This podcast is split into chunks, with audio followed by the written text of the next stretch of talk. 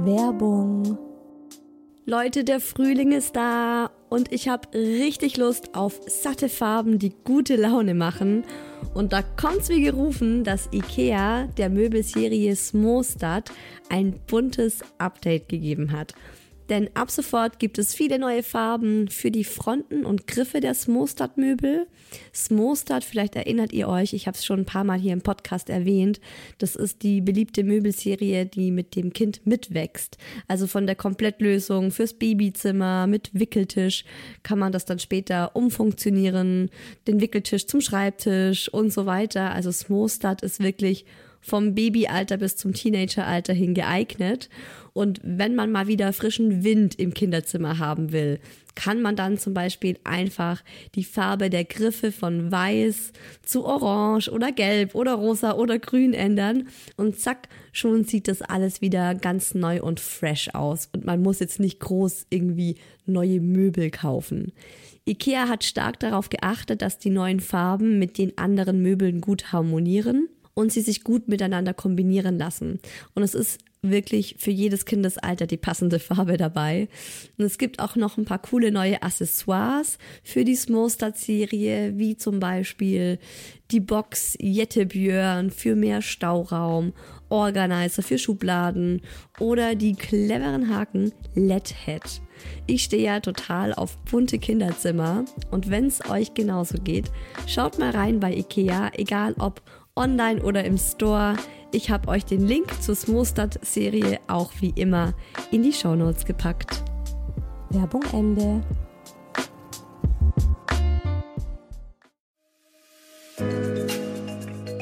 Herzlichen Glückwunsch, ihr drei. Und willkommen, kleines Wesen auf der Erde.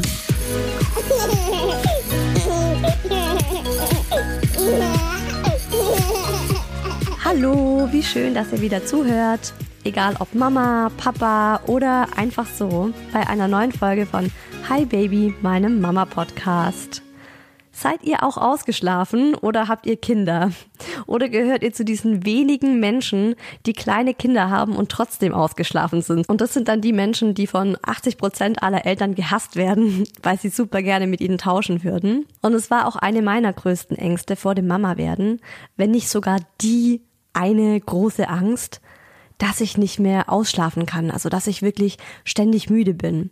Und ihr würdet jetzt bestimmt alle super gerne von mir hören. Das war total unbegründet. Leute, mein Kind schläft und schläft und schläft und ach ja, um 8 Uhr werde ich morgens von den ersten Sonnenstrahlen geweckt. Hahaha, ha, ha, da kann ich echt äh, nur trocken lachen es ist tatsächlich das passiert, vor dem ich mich so sehr gefürchtet habe. Ich bin dauermüde, zumindest eine richtig lange Zeit gewesen. Ausschlafen ist nicht mehr. Der Tag beginnt an 90 Prozent aller Tage zwischen 5.30 Uhr und 6 Uhr. Und das ist für mich wirklich schrecklich. Ich kann es nicht anders sagen. Das ist meine Tiefschlafphase also zwischen fünf und sieben Uhr. Da merke ich, dass ich wahnsinnig müde bin. Da liege ich wie ein Stein im Bett. Ich kann viel besser zum Beispiel so zwischen zwei und vier Uhr nochmal aufstehen und irgendwie was machen, wenn er wach wird. Aber fünf und sieben, das ist echt schlimm für mich. Ganz selten schläft er auch mal bis sieben. Dann sind wir kurz davor, eine Flasche Shampoos zu köpfen und wild auf dem Tisch zu tanzen. Aber ich sag's mal so, das frühe Aufstehen ist das eine. Ja, das ist Kacke und da muss man sich dran gewöhnen und zu einem gewissen Punkt kann man sich dran gewöhnen, aber man kommt irgendwie noch klar damit, wenn man zeitig ins Bett geht. Das ist ja auch sowas. Also ich gehe inzwischen um halb elf spätestens ins Bett. Manchmal, ganz ehrlich, wenn ich einen harten Tag hatte, wenn der Kleine anstrengend war, dann gehe ich auch um acht ins Bett. Oder ich lege mich mit ihm um sieben hin, möchte danach eigentlich wieder raus, aber schlaf selbst ein. Und es passiert einfach, weil man so verdammt müde ist. Und dann kriegt man immer die WhatsApp-Nachrichten der Freunde so um 22.10 Uhr am nächsten Tag um 6 Uhr aufs Handy und schreibt dann zurück und merkt so, okay, ich führe einfach ein ganz anderes Leben inzwischen. Aber das ist ja nur eine Seite der Medaille, wenn man kleine Kinder hat oder Babys. Die Nacht ist ja das ganz andere. Also dieses, was eigentlich alles in der Nacht passiert. Und vor allem in den ersten drei Monaten ist es wirklich heftig gewesen bei uns. Also man ist ja also fast die ganze Nacht wach. Das Baby mm, wacht ständig auf. Das möchte gestillt werden, das möchte gewickelt werden. Und dann weiß es auch gar nicht, dass es eigentlich wieder schlafen sollte. Und wenn das Baby dann endlich wieder eingeschlafen ist, braucht man selbst ja auch erstmal noch ein bisschen Zeit, um wieder in den Schlaf zu finden. Und dann wacht das Baby ja schon wieder auf.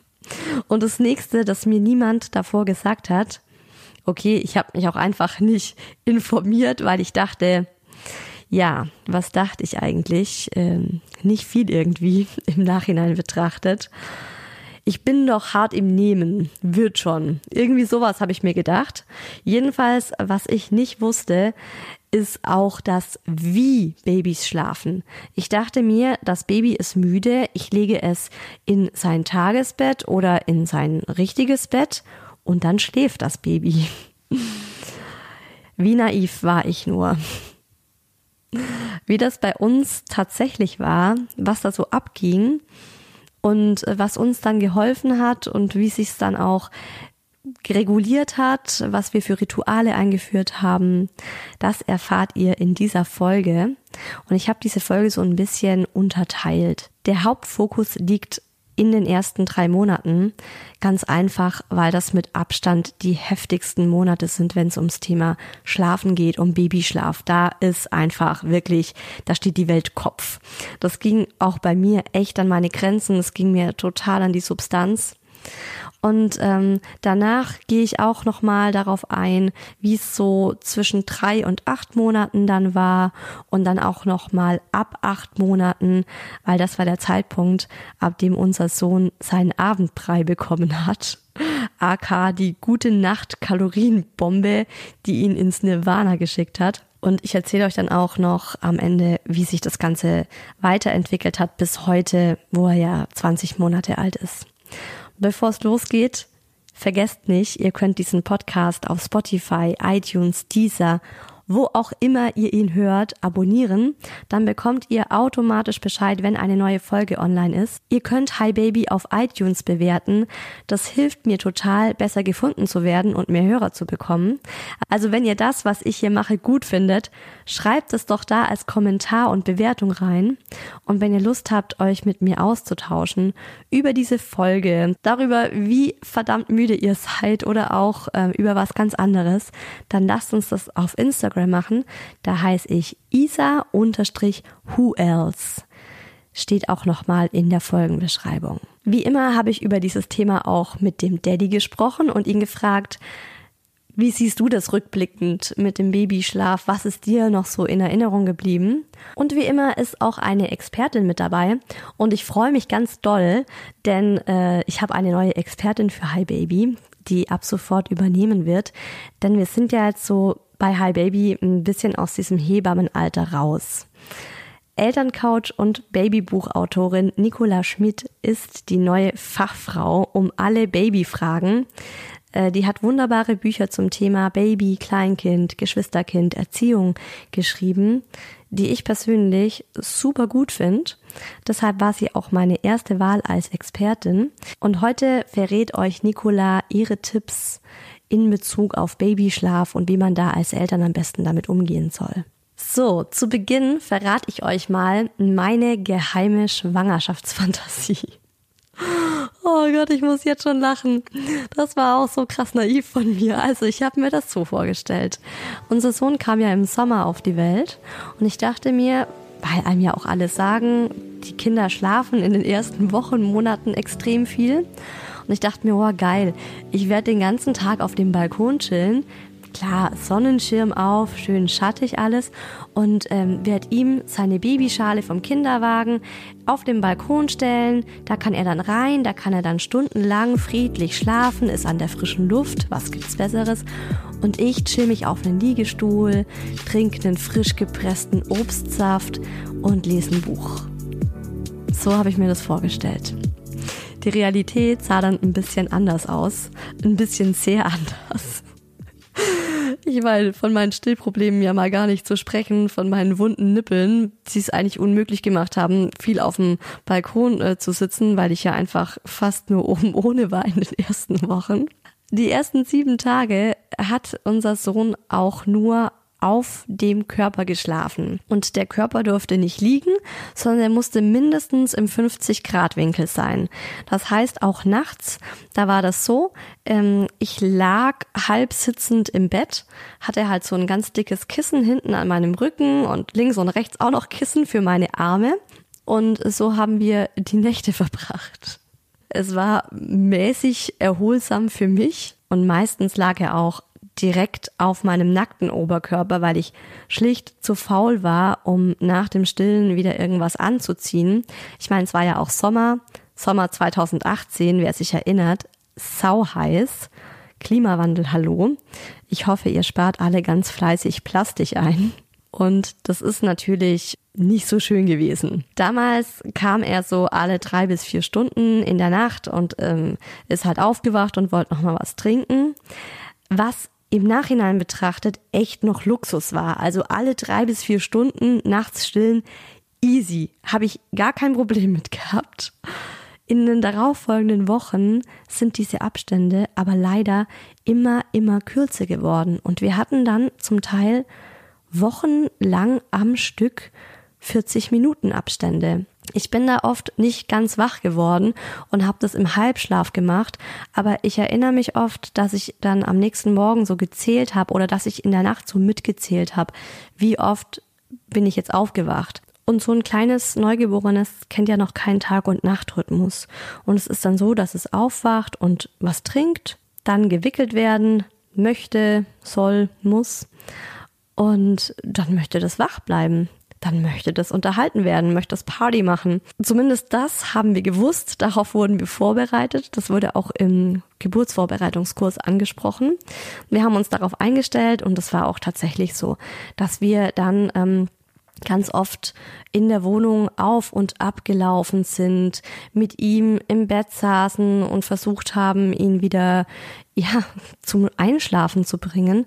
Aber es war echt oft so am Anfang, dass er einfach fit war. Und dann waren das halt zwei, drei Stunden, die man dann mitten in der Nacht wach war. Und da möchte ich euch nochmal an diesen Tipp erinnern, den ich gegeben habe. Ähm, ich glaube, das war in der Folge mit dem Wochenbett, dass man sich unbedingt abwechseln sollte.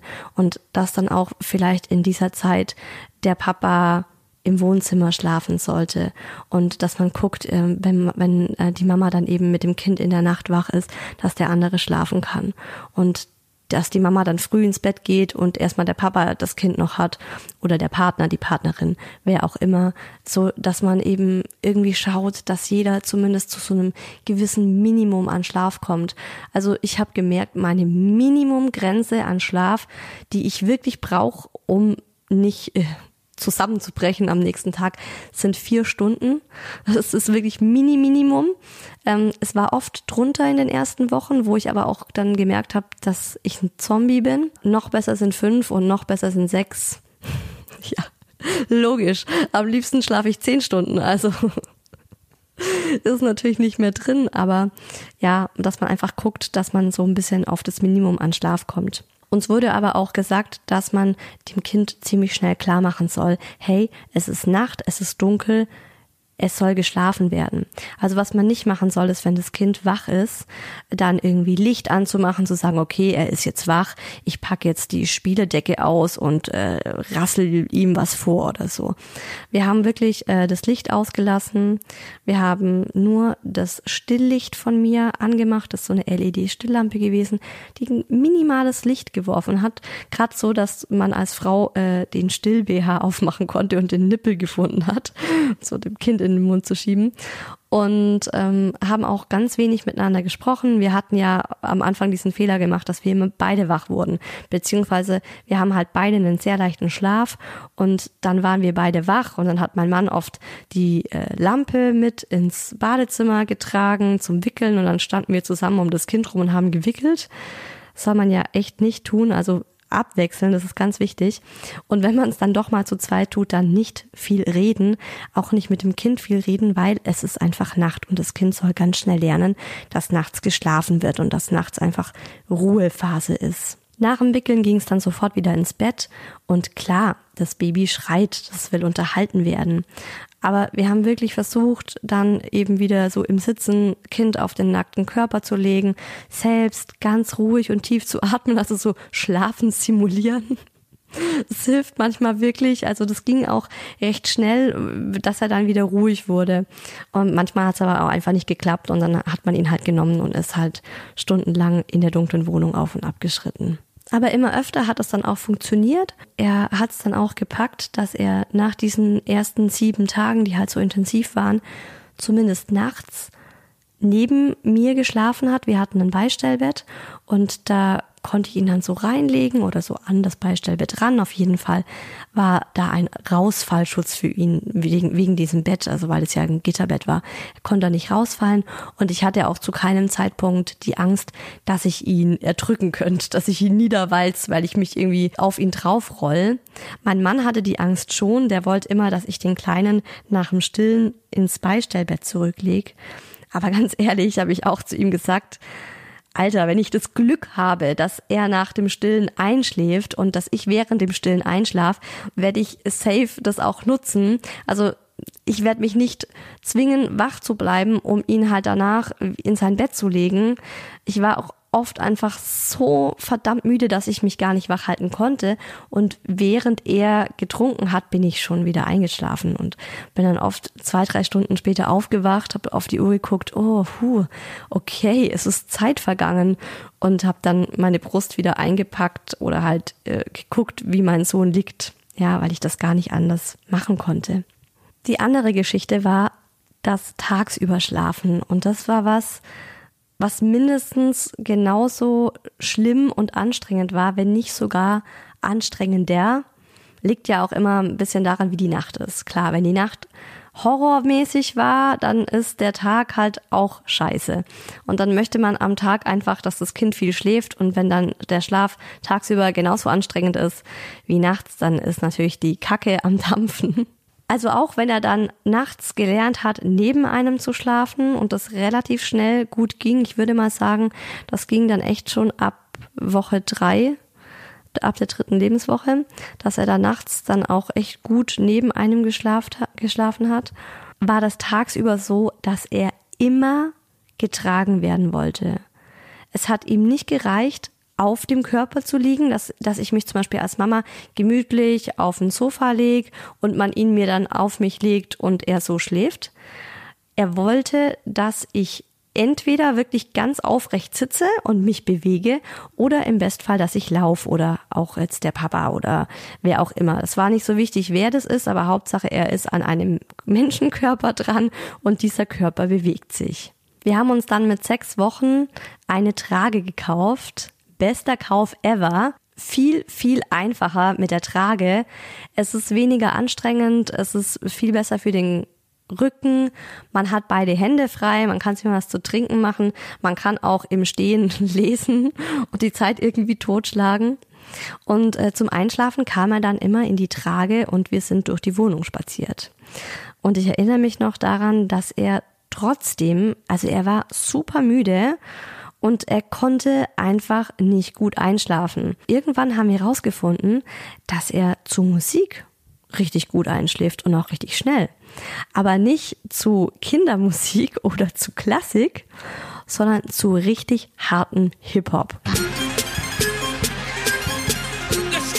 Und richtig, richtig schnell ist er eingeschlafen, wenn wir zu dem Hip-Hop auch noch getanzt haben. Also jetzt nicht das Kind irgendwie crazy durchgeschüttelt haben, aber halt einfach so ein bisschen zum Beat äh, mitgewippt sind. Das hat Wunder gewirkt. Normalerweise ist er da innerhalb von einem oder zwei Liedern friedlich eingeschlafen. Der war sofort still. Also es war echt krass. Und während der ersten sechs Wochen waren wir ja auch noch zu zweit. Also der Daddy hatte Elternzeit und wir konnten uns abwechseln. Und da war das alles auch irgendwie machbar. Bestimmt waren da auch die ein oder anderen Hormone mit im Spiel bei mir, dass ich Übermenschliches geleistet habe und ähm, mit drei Stunden Schlaf am Tag auskam. Ach ja, übrigens fällt mir gerade noch spontan ein, seinen Kinderwagen hat er ja auch gehasst.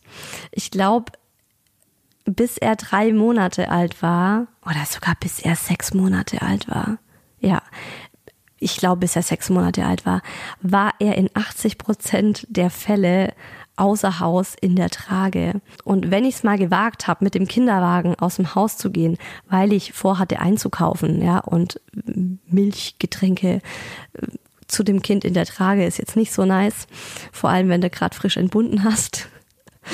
Ich hatte trotzdem immer die Trage dabei und oft war das Kind in der Trage und die Einkäufe im Kinderwagen.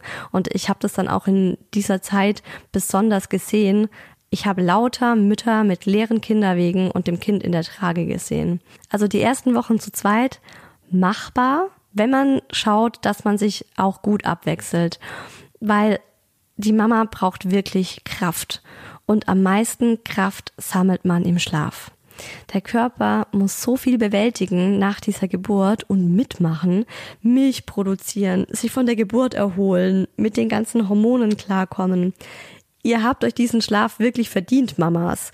Und ihr braucht jemanden, der dafür sorgt, dass ihr den bekommt. Sonst seid ihr unausstehlich. Und das Wichtige dabei, also oft denkt man ja so selbstaufgebend mäßig, ja, ist mir doch egal, wie es mir geht. Und auch wenn ich ein Zombie bin, ich muss mich um mein Kind kümmern. Ja, genau, ihr müsst euch um euer Kind kümmern. Und das Kind merkt sofort, wenn es der Mama scheiße geht. Wenn die Mama eigentlich überhaupt nicht da ist, fix und fertig ist. Es überträgt sich auf das Kind und das Kind ist dann auch nicht mehr ausgeglichen und ist kacke drauf. Happy Mom, Happy Baby, so heißt ja auch ein englischsprachiger Mama-Podcast, den ich ganz gern gehört habe. Da ist echt was dran. Und bevor ich euch jetzt erzähle, bevor ich mich anfange auszuheulen, wie es wurde, als der Daddy wieder arbeiten ging, weil dann ging es echt ans Eingemachte, hört ihr den Daddy, wie er als Papa aus männlicher Sicht sozusagen das ganze Thema Schlaf bei uns sieht und gesehen hat. Also ich erinnere mich, dass es uns damals schon sehr beschäftigt hat, die, die ersten Wochen nach der Geburt oder ja, eigentlich fast sogar schon die ersten Monate. Aber obwohl er jetzt noch keine zwei Jahre alt ist, muss ich sagen, ähm, ich tue mich sehr schwer, mich an die Zeit zu erinnern. Lustig, mir geht's da ziemlich ähnlich. Ich musste mich jetzt auch echt zurückerinnern für diese Folge und mir überlegen, wie war das nochmal so genau. Und ich glaube, das ist aber auch so dieser typische Mechanismus, den man macht. In dem Moment, wo es so schlimm ist mit dem Schlafen, denkt man sich, Alter, wie soll das jemals besser werden? Und im Nachhinein ist man dann eher so dazu geneigt zu sagen, ja, war gar nicht so schlimm, oder? Ja, offensichtlich, weil sonst würden wir uns ja noch mit ähm, quälenden Erinnerungen plagen an die damalige Zeit, aber es ist nicht so. Ähm, ich äh, erinnere mich nur noch, wie selbstverständlich es war, dass wir schlecht geschlafen haben, und zwar, dass wir beide schlecht geschlafen haben. Der Körper scheint sich auch an solche Situationen zu gewöhnen. Ich meine, wenn es jetzt über Jahre gehen würde, wäre es, glaube ich, nochmal was anderes äh, als wie jetzt über paar Wochen oder Monate man schafft es dann schon irgendwie. Ich finde, das, was du sagst mit dem, der Körper gewöhnt sich daran, trifft bei mir nicht zu. Ich habe nämlich auch immer gedacht, irgendwann gewöhne ich mich dran. Aber ich war einfach unfassbar müde. Ich habe mich nicht dran gewöhnt. Ja, ich schon, muss ich sagen, aber das ist wahrscheinlich individuell. Ich denke, auch du hast dich dran gewöhnt, weil sonst hättest du das, glaube ich, nicht durchgestanden. Ich habe mir mehrfach gedacht, wieso sterbe ich nicht? Also ich habe mich mehrfach so gefühlt, als wäre ich kurz vorm Abnippeln. Aber wenn ich jetzt so an die, also an diese ganze Schlafgeschichte denke, habe ich auch immer wieder dieses so ein Bild im Kopf von dir, wie du den Mucki in der Trage an dir dran hattest, mitten in der Nacht und in der dunklen Wohnung zu Musik durch die Wohnung getanzt bist. Das ist so ein Bild, das habe ich immer im Kopf, wenn ich an Babyschlaf denke. Ja, ich habe das sowohl tagsüber als auch nachts regelmäßig gemacht. Daran erinnere ich mich auch noch. Ich weiß, dass ich mir damals auch immer versucht habe, so eine Dauer zu merken, wie lange er ungefähr braucht, um einzuschlafen. Ich bin dann oft aufgestanden, wenn er halt geweint hat und nicht einschlafen wollte und habe dann direkt auf die Uhr geschaut und gemeint, okay, jetzt schaue ich mal, wie lange er braucht. Und ich erinnere mich, dass ich mir damals so als magische Grenze immer gesetzt habe, 15 Minuten. Ich ziehe das jetzt mindestens 15 Minuten lang durch. Oder es waren, glaube ich, sogar Lieder. Ich habe mir irgendwie gesagt, ich mache das jetzt vier oder fünf Lieder lang. Das ist ungefähr 15 Minuten. Und so, dass man halt schon versucht, ihn so indirekt daran zu gewöhnen. Und man hat auch selbst so eine Orientierung. Gibt es denn einen Schlüsselmoment in Bezug auf Babyschlaf, an den du dich so zurückerinnerst? Also es gibt eine Situation, an die ich mich erinnere, die heute eigentlich total banal ist und völlig unspektakulär ist, aber aufgrund dessen, dass es mir damals halt so krass vorkam, mir in Erinnerung geblieben ist. Naja, auf jeden Fall kam ich abends vom Fußballtraining zurück und ähm, ich war mit dem Fahrrad unterwegs und unsere Fahrradabstellplätze waren ja so schräg unterhalb unseres, unseres Balkons im ersten Stock. Und äh, auf einmal hast du mich, glaube ich, angesprochen, hast dann so gemeint, hallo. Und dann habe ich so völlig verdutzt hochgeschaut auf den Balkon, weil ich halt gar nicht damit gerechnet habe, dass du auf dem Balkon sitzen würdest, weil es war jetzt nicht so mega warm, es war halt schon relativ spät und es war relativ kühl und du würdest halt mit unserem Kleinen da nicht auf dem Balkon sitzen. Bis mir dann aufgefallen ist, dass du halt alleine dort bist und äh, ich war völlig überrascht. Du saßt dort, hast dein, hast dein alkoholfreies Bier äh, dir gezischt, ganz gechillt und ich habe mir gedacht, wo ist unser Sohn? Bis du da meintest, ja, ja, der schläft. Ja, das war so ein Schlüsselerlebnis, weil das halt ewig nicht ging in der Zeit. Das war das allererste Mal, dass ich ihn im Schlafzimmer in seinem Bett abends zum Schlafen gebracht habe. Deswegen war das dir noch so in Erinnerung oder ist dir so in Erinnerung, weil es wirklich das erste Mal war, dass er in seinem Bett im, also im Liegen, nicht auf uns, eingeschlafen ist und äh, ich das Babyphone anmachen konnte, wo wir ja zuerst, weißt du noch, wie wir dachten, oh Gott, das Babyphone war der größte Fehlkauf, wir brauchen das gar nicht. Ja, ich erinnere mich. Und dann hatte ich das Babyphone angemacht und habe mich auf den Balkon gesetzt und er hat in seinem Bett geschlafen. Das war das first time ever. Ja, also super special und das haben wir auch riesig gefeiert in dem Moment. Ja, also die gute Nachricht ist wirklich, man vergisst diesen ganzen Hassel recht schnell wieder, wenn er dann vorbei ist. Aber damals, das weiß ich noch, war das wirklich das beherrschende, das all, alles beherrschende Thema. Ich meine, klar, zuerst hatten wir krasse Probleme mit dem Stillen und parallel auch diese Schlafprobleme. Ich glaube, das hat auch alles irgendwie miteinander mitgespielt, dass ich einfach maximal am Limit war. Ich habe damals echt alles, was ich finden konnte zum Thema Babyschlaf verschlungen. Ich war in ganz vielen Foren unterwegs, habe mich da durchgelesen, habe Artikel gelesen, in Zeitschriften geguckt, also wirklich alles, was ich kriegen konnte. Ich war einfach ganz verzweifelt auf der Suche nach einer Lösung, weil der Kleine einfach tagsüber nur am Körper geschlafen hat, wenn dieser in Bewegung war. Und das Problem war dann auch noch, dass ich gemerkt habe, dass er immer unruhiger schläft und dieser Schlaf für ihn auch immer weniger erholsam ist. Ich habe mal mit einer Schlaf-App seine Schlafenszeit getrackt.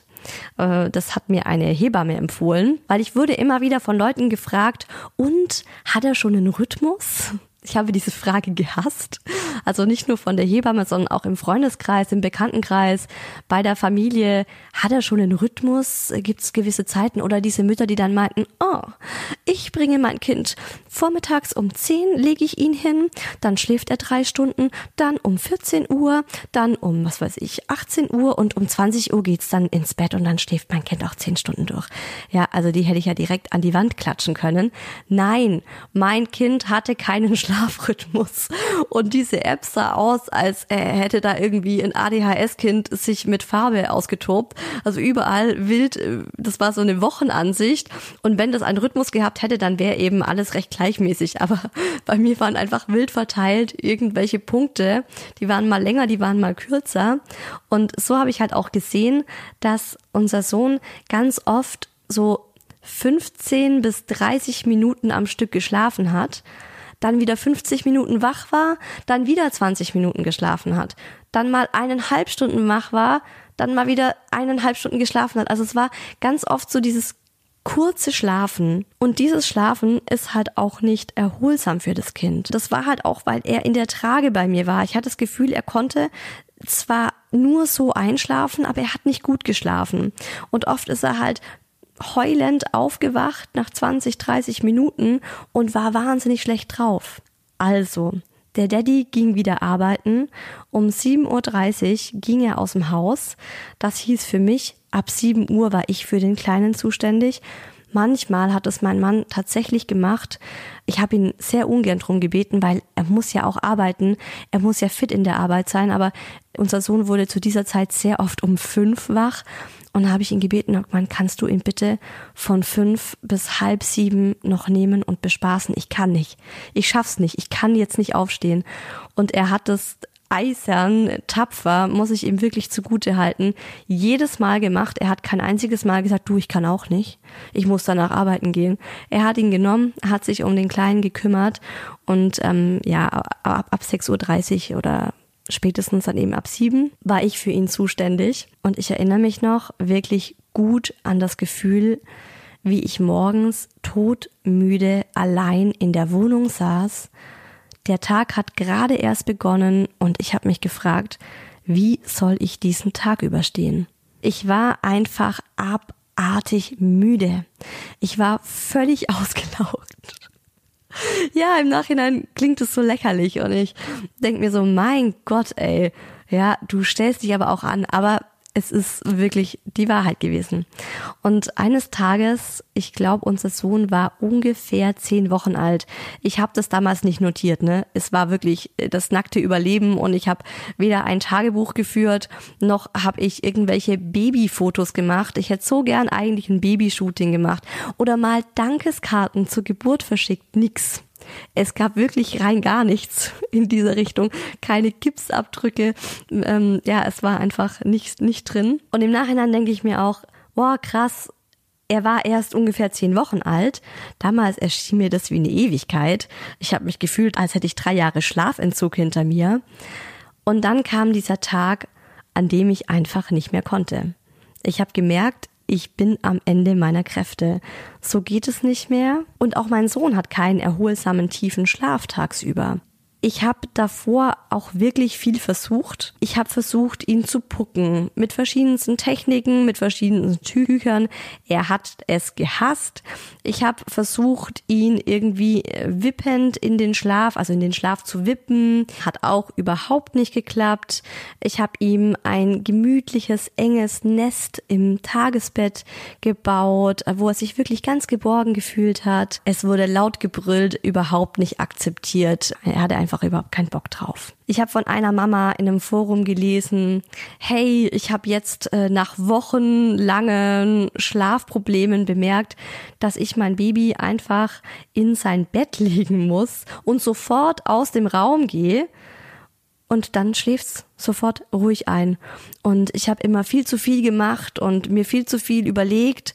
Dabei will mein Baby einfach nur seine Ruhe. Auch das ist bei unserem Sohn unvorstellbar gewesen. Also ich habe ihn auch nicht alleine in dem Zimmer gelassen, weil er schon eben, als ich ihn abgelegt habe, gebrüllt hat. Und als ich dann so zum äh, zur Türe gelaufen bin, hat er genauso gebrüllt. Also ich habe das gar nicht übers Herz bekommen, dann die Tür zuzumachen. Geht vielleicht bei anderen Kindern, bei uns ging es nicht. Und dann habe ich eine Podcast-Folge empfohlen bekommen von Yoga Girl. Die Folge heißt The Sleep Episode und ich verlinke die euch auch nochmal in der Folgenbeschreibung. Darin erzählt sie, wie sie es geschafft hat, dass ihre Tochter, und ich glaube, die war damals acht Monate, mehr oder weniger, also auch ein ganzes Stück älter als unser Sohn, wie die damals von extremen Schlafproblemen. Ich glaube, die wurde tatsächlich alle 20 oder 15 Minuten wach. Also es klang wirklich äh, auch sehr dramatisch bei ihr wie dies geschafft hat, dass ihre Tochter nachts durchgeschlafen hat. Ich habe mir diese Folge angehört. Die ist zwar auf Englisch, aber ich kann sie euch trotzdem nur ans Herz legen. Mir hat die Podcast-Folge total viel gebracht und ich habe vor allem zwei Dinge daraus gezogen. Erstens, mehr ist mehr. Weil oft denkt man ja, ich power jetzt mein Kind so richtig aus, dass es total müde ist und nur noch so ins Bett fällt. Aber sie hat mir erklärt, dass das Gegenteil der Fall ist. Je mehr und je besser ein Baby schläft, desto mehr und desto besser schläft's auch. Und sie hat angefangen bei den ersten Zeichen von Müdigkeit, also Augenreiben, Gähnen, knatschig werden, sofort ihr Kind hinzulegen und mit einem Einschlafritual zu beginnen. Und das ist der zweite Punkt, ein Einschlafritual, dass man immer dieselbe Atmosphäre für das Kind schafft. Also ich habe dann auch angefangen, weniger unterwegs zu sein, weniger mit dem Kind im Kinderwagen rumzufahren, mm, weil dann ist es mal laut, dann ist es mal ähm, hell, mal warm, mal kalt, sondern ich war wirklich eine Zeit lang dann immer zu diesen Zeiten, wo ich wusste, gut, äh, jetzt wird er wieder müde, habe ich darauf geachtet, dass ich zu Hause war, damit er immer dieselben Bedingungen zum Einschlafen hat. Das war tagsüber ein anderes Ritual als abends, aber Hauptsache eben ein Ritual. Bei älteren Kindern kann das sein ein Kuscheltier, ein Schmusetuch, ich meine, mein Sohn war zehn Wochen alt, der war für sowas definitiv zu klein.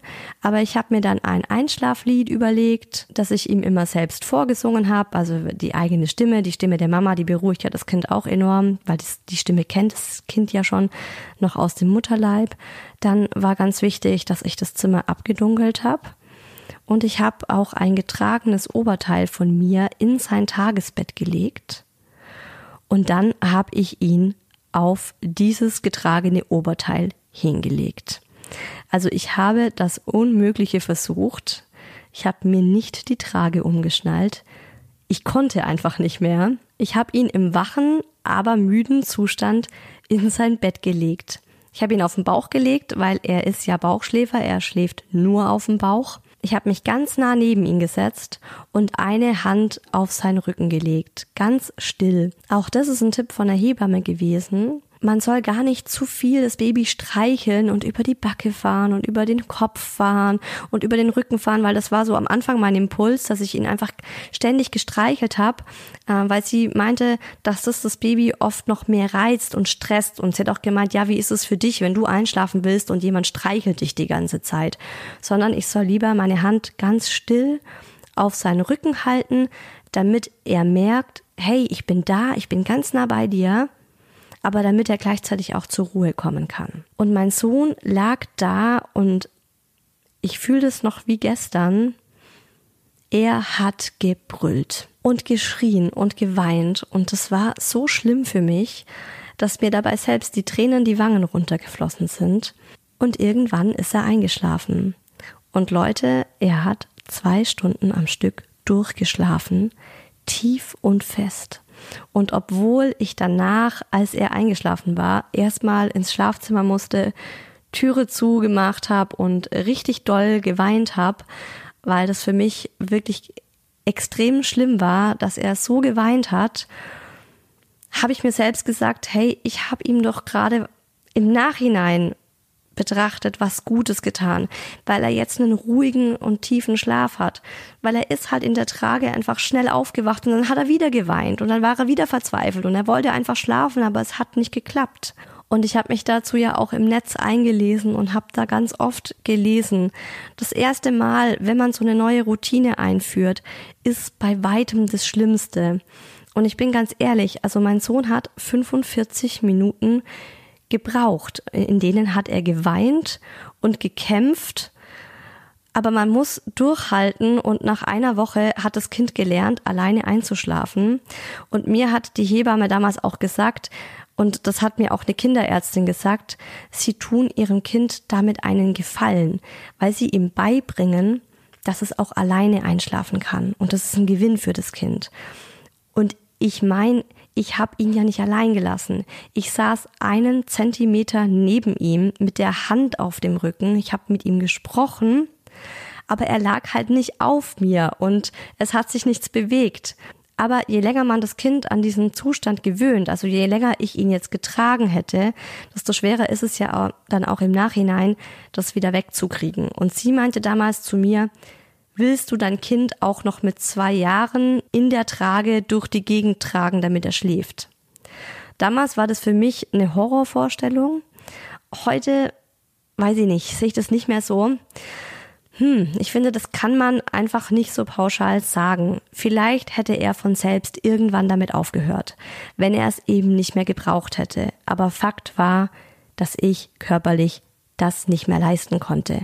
Ich hatte die Rückenschmerzen des Todes, ich war völlig erschöpft. Ich konnte einfach nicht mehr, deswegen ging das nicht mehr. Und die ersten fünf Tage waren echt heftig, wobei auch da jeder Tag besser wurde. Aber nach fünf Tagen, und das muss man sich mal vorstellen, konnte ich ihn wach in sein Tagesbett legen. Ich habe ihm das Lied gesungen, ich habe meine Hand auf seinem Rücken gehabt und er ist eingeschlafen, ohne zu weinen. Und dann hat er gut geschlafen. Also er hat seitdem gut geschlafen und er hatte plötzlich einen erholsamen Schlaf, was er davor so nicht hatte. Also das war wirklich lebensverändernd damals, life-changing. Das war ein ganz, ganz großer Gewinn, aber er hat mich halt auch als Mama einiges gekostet. Würde ich das nochmal so machen? Ich weiß es nicht. Man muss einfach in dem Moment, in der Situation sein. Im Nachhinein, oder es wurde mir auch von vielen vorgeworfen, dass ich grausam zu meinem Kind war, dass mein Kind aus Verzweiflung eingeschlafen ist, er hat sich in den Schlaf geweint.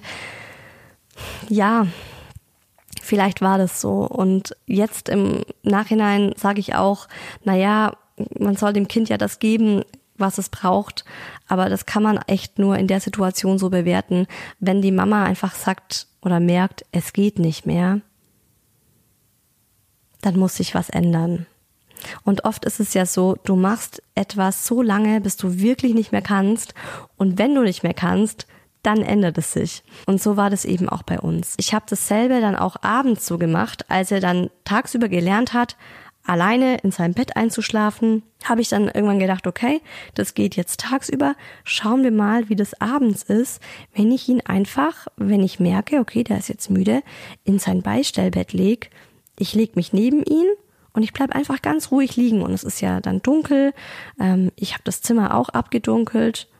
Und ich war wahnsinnig überrascht, weil ich mit einem ähnlichen Drama eigentlich gerechnet habe aber er hat überhaupt nicht gemeckert. Er hat es da dann auch sofort akzeptiert. Und plötzlich schlief unser Kind abends alleine in seinem Bettchen. Und das war ja auch dieser Moment, wo, von dem mein Mann erzählt hat, wo er dann abends heimkam und sich dachte, was ist hier los? Unser Sohn schläft in seinem Bett. Du liegst nicht irgendwie halb sitzend und er liegt auf dir und äh, schläft so ein oder ja, also wir waren halt davor immer an ihm, bei ihm, wenn er geschlafen hat. Und so konnten wir dann wieder anfangen, als Paarzeit zu zweit zu genießen. Ich glaube, ich habe den Mucki gegen 19, 20 Uhr schlafen gelegt. Das war einfach so eine Uhrzeit, die hat sich für uns rauskristallisiert, dass er in der Zeit einfach müde wird und dann haben wir das auch so festgelegt. Das ist die Zeit, da kommt er dann ins Bett. Tagsüber gab es aber weiterhin keine festen Zeiten. Also die waren zwar oft ähnlich, aber die sind auch oft abgeweicht. Und dann habe ich mir gesagt, mein Gott, also er schläft dann, wenn er müde ist und wenn er nicht schlafen will, schläft er nicht. Aber ja, wir hatten dann einfach wieder Paarzeit. Auch wenn ich dann gegen 21 Uhr ab ins Bett bin, weil die Nächte, die blieben weiterhin einfach sehr anstrengend wegen dem Stillen. Und morgens ging ja dann der Tag wieder um 5 Uhr los. Aber es war für uns einfach schon mal ein riesengroßer Gewinn. Und jetzt freue ich mich total auf meine neue Hi Baby Expertin. Nicola ist Elterncoach und Babybuchautorin. Sie ist die Fachfrau für mich für alle Babyfragen. Ich finde ihre Bücher ganz wunderbar. Und was Nicola euch zum Thema Babyschlaf mit auf den Weg geben möchte, das hört ihr jetzt. Ich denke, es sind zwei Dinge wirklich wichtig für frisch gebackene Eltern. Erstens, Babys müssen ihre Schwangerschaft ex utero nachholen. Das bedeutet, wir müssen uns in den ersten Monaten darauf einstellen, dass wir ein extrem bedürftiges kleines Menschenkind haben, das seine Bedürfnisse wenig aufschieben kann und alles das, was wir schon können, nämlich zum Beispiel schlafen und einschlafen und durchschlafen, erst ganz langsam lernen muss. Dafür ist es wichtig zu wissen, dass wir hier über das zentrale Nervensystem reden und der Vagusnerv wirklich nur langsam durch Einschlafbegleitung reifen kann. Das bedeutet, wir erziehen die Kinder auch nachts, indem wir bei ihnen sind und ihnen durch unseren Schlaf beibringen, wie man schläft. Gleichzeitig ist es wichtig zu wissen, dass faule Eltern in der Regel gut schlafende Kinder haben.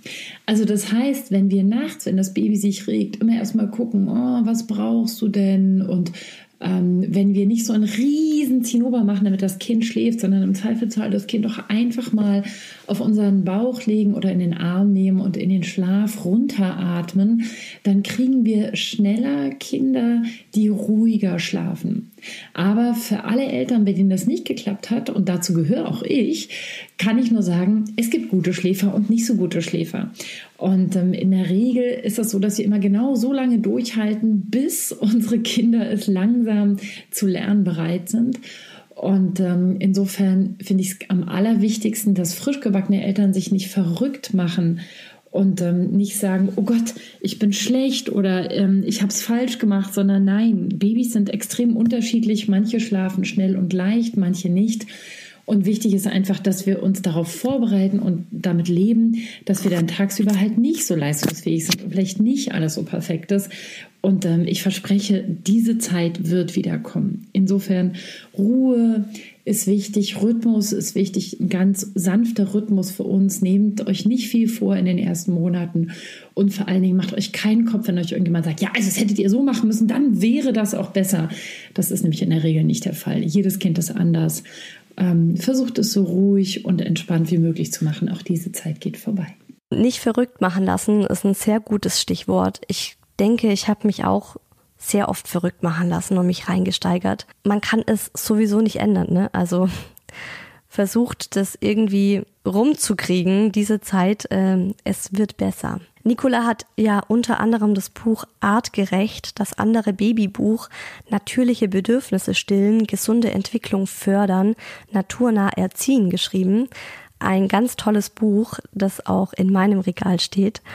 Und ihr habt das Glück, dass ihr eines von drei artgerecht Babybüchern gewinnen könnt. Um teilzunehmen, schickt mir per E-Mail an hibabypodcast at gmail.com, steht auch nochmal in der Folgenbeschreibung, oder auch via Instagram-Kommentar unter dem aktuellen Post zur Folge den Lieblingsspitznamen, den ihr eurem Kind gebt. Also so wie wir immer sagen, der Mucki, was ihr dann zu eurem Kind sagt. Teilnahmeschluss ist der 24. März 2020. Ja, wie ging es danach weiter bei uns? Eine große Veränderung gab es nochmal, als der Moki mit acht Monaten abends plötzlich Brei statt Muttermilch bekommen hat. Und äh, das war ein Brei, der es in sich hatte, beziehungsweise es ist ein Brei, der es in sich hat. Das ist das Rezept meiner Mama. Den Brei habe schon damals ich bekommen und dann mein Bruder und übrigens auch später meine Halbgeschwister. Alle haben ihn geliebt. Auch unser Sohn liebt ihn heiß und innig und er trinkt ihn immer noch jeden Abend. Auch wenn er mit uns Abend isst, er besteht darauf, diesen Brei sich am Ende noch reinzuziehen. Das Rezept ist so, das ist eben das aktuelle Rezept, das er jetzt gerade bekommt und natürlich muss man gucken, je nachdem, wie alt das Kind ist, wie viel es halt davon schafft. Das sind 180 Milliliter Milch, kann jetzt jeder selbst entscheiden, ob Kuhmilch oder Milchpulver angerührt mit Wasser. Das Aufkochen, vier bis fünf Esslöffel Siebenkornbrei, das dann schön cremig rühren und vom Herd nehmen. Einen Teelöffel Mandelmus dazu. Ich nehme auch immer das braune Mandelmus, das ist viel gesünder als das weiße, weil da noch die Schale der Mandel dran ist und die ist ja auch sehr gesund. Und ähm, es gibt auch noch einen Unterschied, ob das geröstete Mandeln sind oder ob das kaltgepresste Mandeln sind. Die kaltgepressten Mandeln vom Mandelmus sind auch noch mal viel gesünder. Und Obstpüree. Und wer jetzt zu faul ist, sich das Obst selbst zu pürieren, der kann auch einfach ein bis zwei Esslöffel ungesüßtes Obstmus aus dem Supermarkt nehmen. Ansonsten zum Beispiel eine halbe Banane und einen halben Apfel oder mal statt Apfel eine Birne, ein paar Heidelbeeren. Ich achte immer drauf, dass auf jeden Fall eine halbe Banane dabei ist, weil Kalorien. Und das wird dann alles zusammengemischt und in ein Fläschchen gefüllt und dem Kind verabreicht. Also unser Sohn ist wirklich in Ekstase, wenn er das trinkt. Er liebt diesen Brei. Er ist auch ganz oft, äh, als er noch kleiner war, bei dem Brei dann eingeschlafen. Also hat dann schon so die Augen zugemacht und das war dann in Ordnung, als er noch keine Zähne hatte. Jetzt ist es halt so, dass wir dann nochmal Zähne putzen gehen müssen. Aber der macht ihn richtig, richtig müde, dieser Brei. Und danach hat unser Kind mit acht Monaten durchgeschlafen. Acht bis zehn Stunden am Stück. Hammer, Leute. Oh, happy day. Also das war ein ganz neues Lebensgefühl. Wie viel besser man sich fühlt, wenn man nachts schlafen kann. Es ist der Wahnsinn. Also Schlafentzug ist wirklich ein ganz, ganz schlimmes Foltermittel und das merkt man dann erstmal, was es mit einem gemacht hat, wenn es dann weg ist und man, man wieder normal schlafen kann. Und das muss man dann auch ausgiebig genießen, sobald es da ist, weil es dauert nicht lang und die ersten schmerzhaften Zähne kommen. Und dann werden die Nächte wieder nicht mehr so geil. Also wenn unser Sohn nicht gerade zahnt oder krank ist, zum Beispiel wenn er ganz doll Schnupfen hat oder Husten, dann schläft er durch. Aktuell geht er gegen 19 Uhr ins Bett. Da ist es ja dann auch schon dunkel. Also wir passen das auch immer so Sommer- und Winterzeit an. Ich denke, im Sommer wird es eher auf 20 Uhr rauslaufen, dass er ins Bett geht. Und im Moment wacht er gegen 6 Uhr auf. Trotzdem gibt's eben immer wieder mal diese Phasen, in denen er einfach scheiße schläft und alle 40 Minuten aufwacht. Das ist dann wahrscheinlich, weil er Zahnschmerzen hat, kann man bei ihm auch nicht so gut sagen. Ich meine, das ist ja immer das, du merkst halt, er schläft nicht gut. Wir denken, es liegt an dem Zahn. Es könnte aber auch einfach eine Nacht sein, in der er besonders viele Albträume hat. Es gibt auch immer wieder bei uns Nächte, da wacht er ganz plötzlich schreiend auf und ist richtig, richtig außer sich und ist auch gar nicht richtig ansprechbar. Also er ist noch wie im Schlaf und brüllt um sein Leben. ist so ein bisschen wie der Nachtschreck, dass ähm, man eben sagt, ja, das Kind hat einen schlimmen Albtraum und das ist dann auch wirklich ganz schlimm so für die Eltern. Wie geht man jetzt damit um? Eigentlich ist unser Sohn dafür noch zu jung, aber ihr wisst ja, was ich von diesen ganzen Rastern halte. Was ich damit sagen will, ist, auch heute gibt es noch schlechte Nächte. Es ist nicht so, dass es jetzt plötzlich, äh, ja, wie im Himmel ist und wir durchschlafen und wir alle voll ausgeschlafen sind. Aber in der Regel tatsächlich schläft unser Sohn inzwischen durch. Und wir schlafen aktuell auch alle zusammen in einem Bett. Es gab eine Zeit zwischen sechs Monaten und 17 Monaten, also fast ein Jahr. Da hat er in seinem eigenen Bett geschlafen. Das war an unserem Bett dran gestellt. Also es war eigentlich wie unser Bett, nur es war seine eigene Matratze und die lag tief. Das hat super funktioniert. Wir haben ihn abends wach da reingelegt, reingesetzt, wie auch immer. Er hat sich hingelegt, hat sich gemütlich hingekuschelt. Innerhalb von 15 Minuten ist er eingeschlafen. Wir waren aber natürlich auch immer bei ihm im Bett. Es gibt ja auch Kinder, die dann komplett alleine einschlafen. Das muss auch jede Mama, jeder Papa für sich entscheiden. Bei mir ist es einfach so, dass ich das gar nicht möchte dass ich mir denke, er ist noch so klein, er ist noch keine zwei und ich möchte mein Kind einfach nicht alleine ins dunkle Zimmer stecken und gehen. Das ist vielleicht auch eine Sache, die nur in meinem Kopf existiert und für ihn gar nicht schlimm wäre, aber ich mache das nicht. Und er ist dann eingeschlafen und alles in Ordnung. Aber dann ging es ganz plötzlich los. Ah, ich glaube, das war, als er angefangen hat zu laufen. Unser Sohn ist ja sehr spät gelaufen und dann hat er angefangen, ähm, im Bett zu stehen oder eben auch ja mit dem Stehen. Und dann hat er angefangen, im Bett zu stehen und seine Arme nach äh, mir oder nach dem Daddy auszustrecken. Und dann wollte er nicht mehr alleine in diesem Bettchen liegen. Und dann haben wir ihn halt hochgenommen zu uns. Und dann kuschelt er sich jetzt immer richtig süß an einen ran. Sein kleines Ärschchen drückt er einem dann so in den Bauch. Manchmal nimmt er noch die Hand von einem, halten wir so Händchen und dann schläft er so ein. Und früher war das was, was er überhaupt nicht wollte. Da fand ich das richtig schade, dass mein Kind keinen Körperkontakt in der Nacht zum Schlafen wollte. Da wollte er wirklich für sich alleine sein und hat sich auch immer dann von mir weggerollt. Aber inzwischen mag er das total gerne und wir auch. Und deshalb schlafen wir seitdem alle zusammen in einem Bett. Und diesmal bin ich da auch echt der Meinung, der wird schon aufhören, wenn er das nicht mehr braucht. Im Moment mag er diese Nähe, vielleicht auch, weil er jetzt in die Kita geht und uns nicht mehr so oft sieht. Wir finden das auch schön, also machen wir das auch so. Puh, lange Folge. Ich glaube, ich könnte noch stundenlang zum Thema Schlaf reden und jetzt noch erzählen, wie es unterwegs ist und wie es auf Reisen ist. Aber es soll ja auch nicht ausarten es ist einfach ein sehr facettenreiches Thema. Aber ich hoffe, ich konnte euch jetzt einen guten Einblick geben, wie das bei uns so ablief und äh, abläuft und vor allem, was uns geholfen hat. Ich hoffe, ihr könnt aus dieser Folge für euch was mitnehmen. Die ersten Monate sind bei den meisten einfach ganz, ganz heftig. Ihr seid nicht allein damit. Seid nicht so hart zu euch selbst. Und ja, wir lieben alle unsere Kinder über alles, aber vergesst nicht, Happy Mommy, Happy Baby und genauso Happy Daddy, Happy Baby. Also achtet auch auf euch selbst. In zwei Wochen geht es bei mir um diesen entscheidenden Moment, wenn der Alltag plötzlich wieder losgeht. Wenn der Daddy wieder arbeiten geht, die Oma abgereist ist und es heißt, Du und dein Kind. Alleine. Den ganzen Tag. Elternzeit, yeah. Viele Mamas kriegen da erstmal Panik, Angst. Oh Gott, was mache ich denn jetzt den ganzen Tag? Wie schaffe ich das alles alleine? Oder auch Gefühle wie Scheiße, ich möchte arbeiten gehen und jetzt sitze ich hier, Windeln wechselnd und stillend, während mein Mann schöne Mittags-Lunchdates genießt und den ganzen Tag gemütlich vorm PC verbringt. Kenne ich alles, habe ich alles durchlebt.